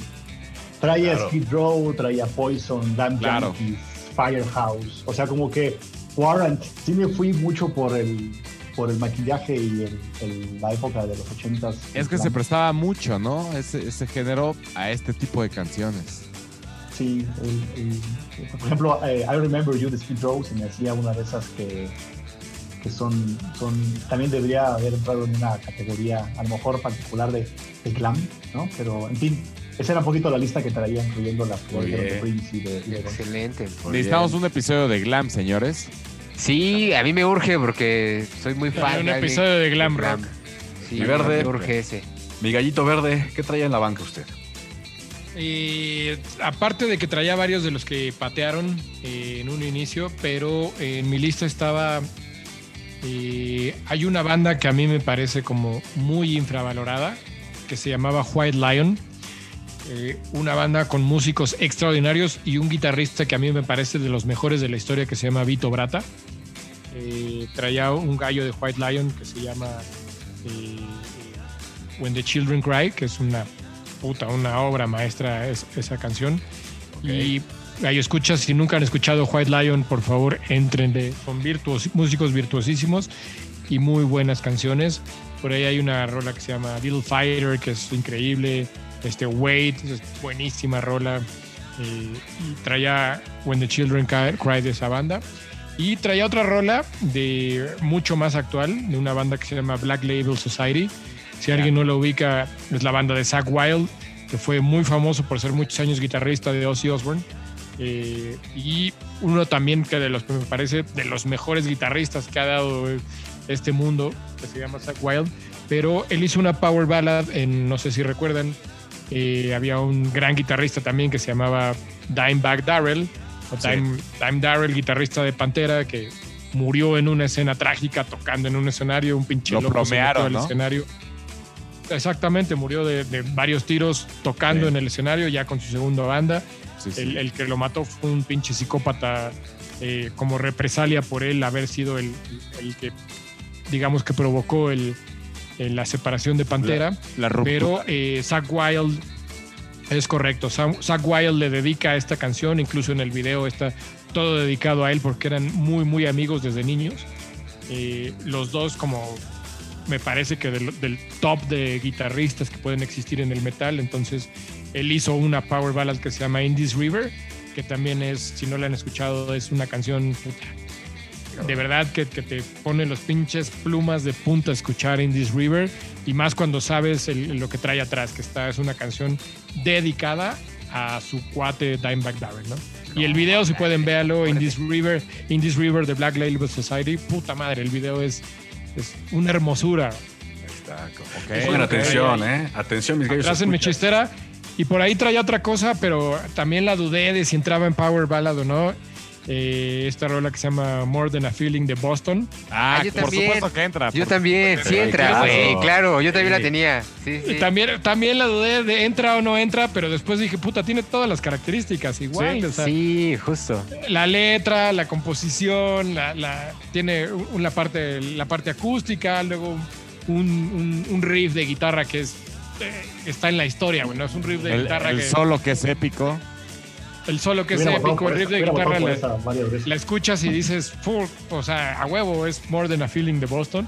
Pero la dejé en mi, mi chistera porque dije, puta, no sé si, si, si entra o no, güey. La, la Sí entraba, dudé. güey. Sí, Sí, puede ser que sí, sí entraba, la dudé, pero creo que igual mi gallo peleó cabrón.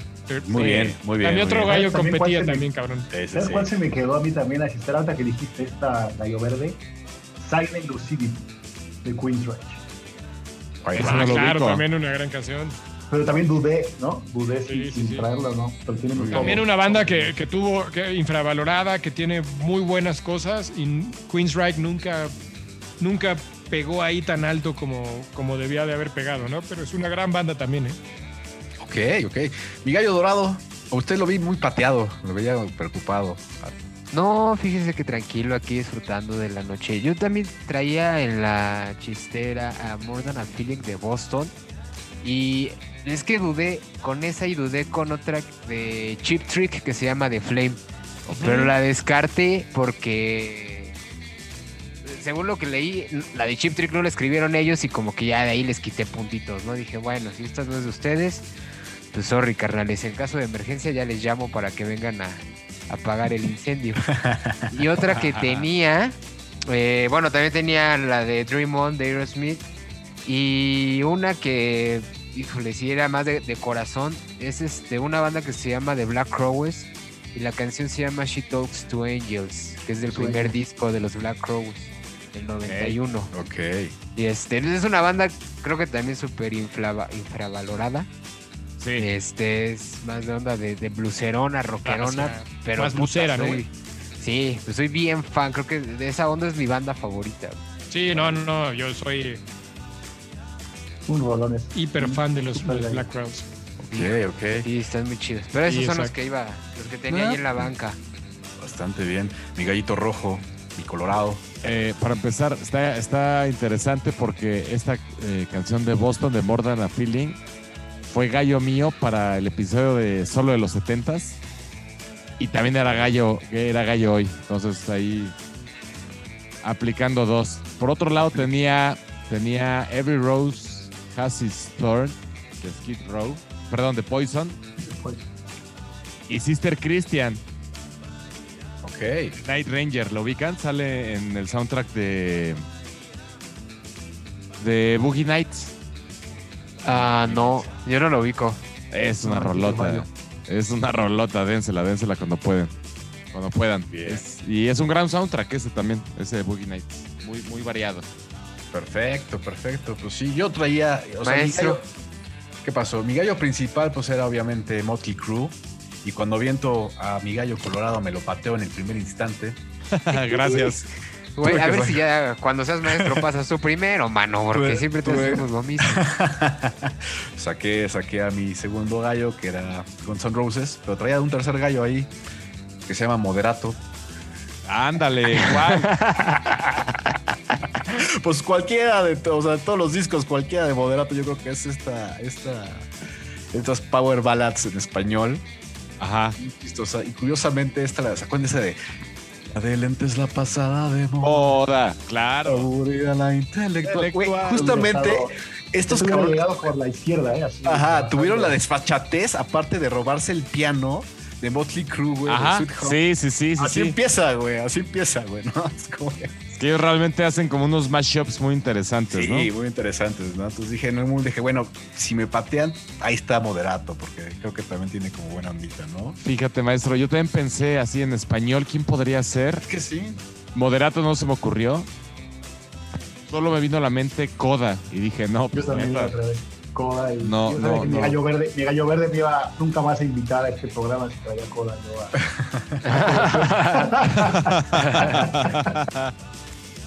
Luego también dije, pues los hombres G, pero realmente no tiene. Eh, no sé, les faltaría No, como híjole, este, les este falta pedo güey. ¿no? Exacto, El- tienen rolas la galletita romanticonas, romanticonas, pero Les no pa- los, le faltan los acordes en quinta, ¿no? Estos de chan, chan, ¿no? Exacto. Nunca explotan, es nunca les correcto. explota la tacha. Pues muy bien, qué bueno. Este, mi gallo invitado, muchísimas gracias. Espero que te le hayas No, pasado gracias a ustedes, la pasé increíble. padrísimo. Flaco, este- gracias. En, este, en esta tu casa. Ánimo, bateristas que queremos cantar. Ánimo. Hoy fui baterista, hoy otra vez. La gallera. Algún día lo conseguiremos. Hagan un proyecto como estos que se juntan, no sé, 500 personas a tocar la misma canción. Júntense todos los, vocali- los bateristas que quieren cantar y hacen un, un proyecto. A ver, Órale, qué bueno va. que no te vamos a invitar. Ya saben, ¿Qué vamos a hacer y no te vamos a invitar? bateristas que quieren cantar, súbanse al proyecto. Exactamente. Exacto. Pues bienvenido a tu Estamos. casa, Flaco. Muchas gracias, muchas Y gracias. ojalá que te hayas pasado padrísimo. Y bueno, muchísimas muchas gracias. Toda madre. Muchas Gracias a todos Gracias, de verdad. por una pelea más. Un buen tema. Una más.